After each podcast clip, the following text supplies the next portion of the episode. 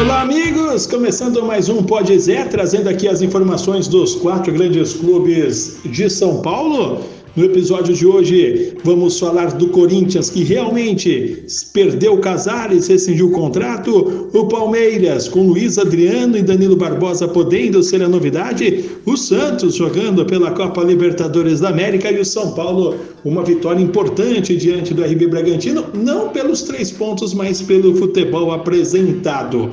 O Pode Zé você acompanha de segunda a sexta aqui no Spotify, estamos também no iTunes, na página laranja.com e também no jrsportclube.com.br. Se você quer ficar muito bem informado sobre os quatro grandes clubes de São Paulo, não deixe de seguir o Pode Zé e também compartilhar com os amigos. De segunda a sexta, você muito bem informado. No programa de hoje vamos falando do Corinthians, porque o Luan atacante que foi comprado aí junto ao Grêmio, o Luan está pedindo uma sequência a mais na equipe corintiana, inclusive, né? Inclusive o Luan hoje vai ser titular da equipe do Corinthians que joga contra a Ferroviária, jogo em Araraquara. Então, querendo aí uma, querendo aí uma chance, mais oportunidades, porque o que está acontecendo? Está acontecendo é que a equipe do Corinthians está procurando, está encontrando um time e o Wagner Mancini não dá a opção do Luan, que já são quatro jogos sem nenhum minuto em campo. Pediu a chance e quem sabe vai ter hoje diante da Ferroviária.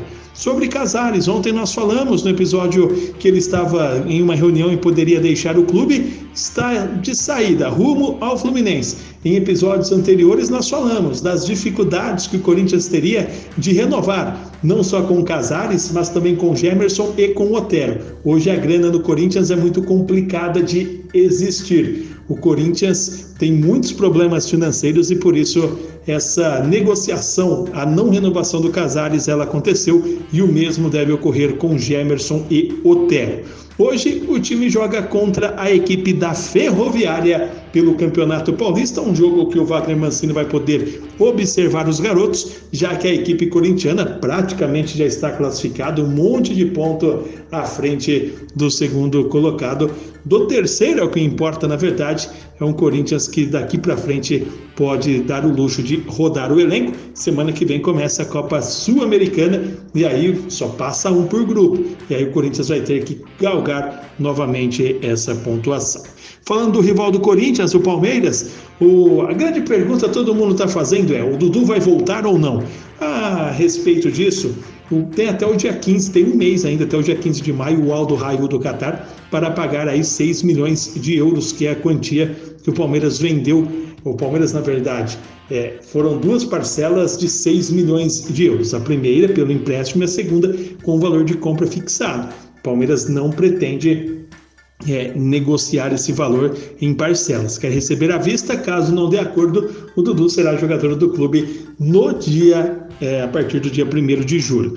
Importante, eu tenho informação de que o Dudu vai renovar com o Darrian, só veio aqui curtir férias e o clube Qatar está realmente jogando com o Palmeiras, tentando ver se faz um acordo em duas, três parcelas.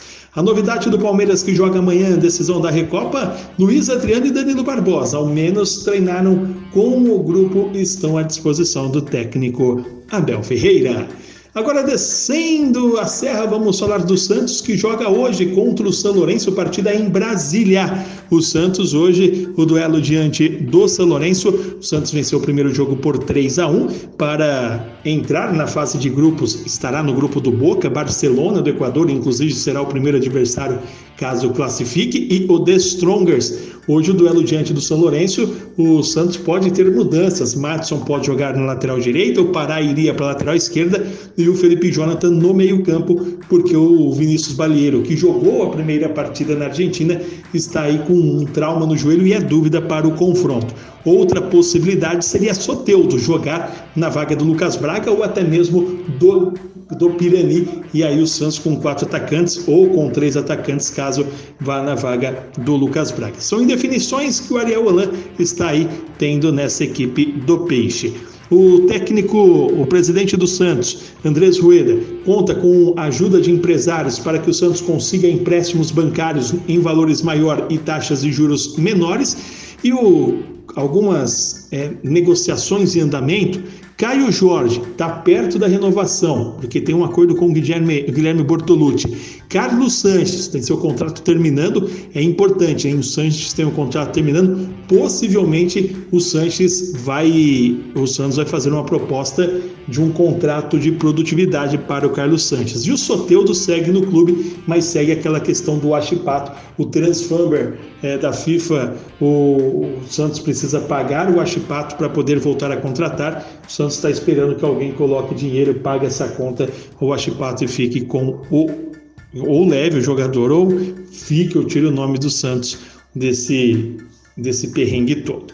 E para finalizar, o São Paulo venceu ontem o Bragantino pelo placar de 1 a 0 uma vitória importante do São Paulo, principalmente pelo adversário, né? Um adversário complicado. O Bragantino estava invicto ainda nessa temporada 2021 e a equipe do São Paulo teve um adversário à altura e conseguiu aí fazer é, três pontos não tão importantes para a tabela de pontuação, porque o São Paulo também disparou na liderança. Mas esses pontos são importantes a, a, exibição do time não foi um jogo, foi um gol, inclusive foi contra, não foi uma partida de abrir os olhos, mas foi um time bem compacto, um time com uma transição um pouco mais rápida. Falta ter alguma transição diagonal, o time toca muito verticalmente, muito passes curtos, mas aos poucos o Hernan Crespo vai dando conta do recado nesse São Paulo.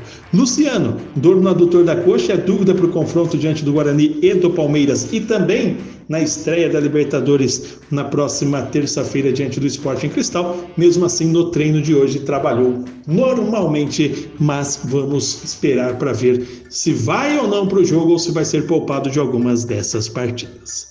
Essas foram as informações de hoje do Pode Zé, o meu podcast. Novamente, convido você a seguir o Pode Zé e também compartilhar com os amigos. Um grande abraço. Eu volto amanhã trazendo as informações do Quarteto de São Paulo.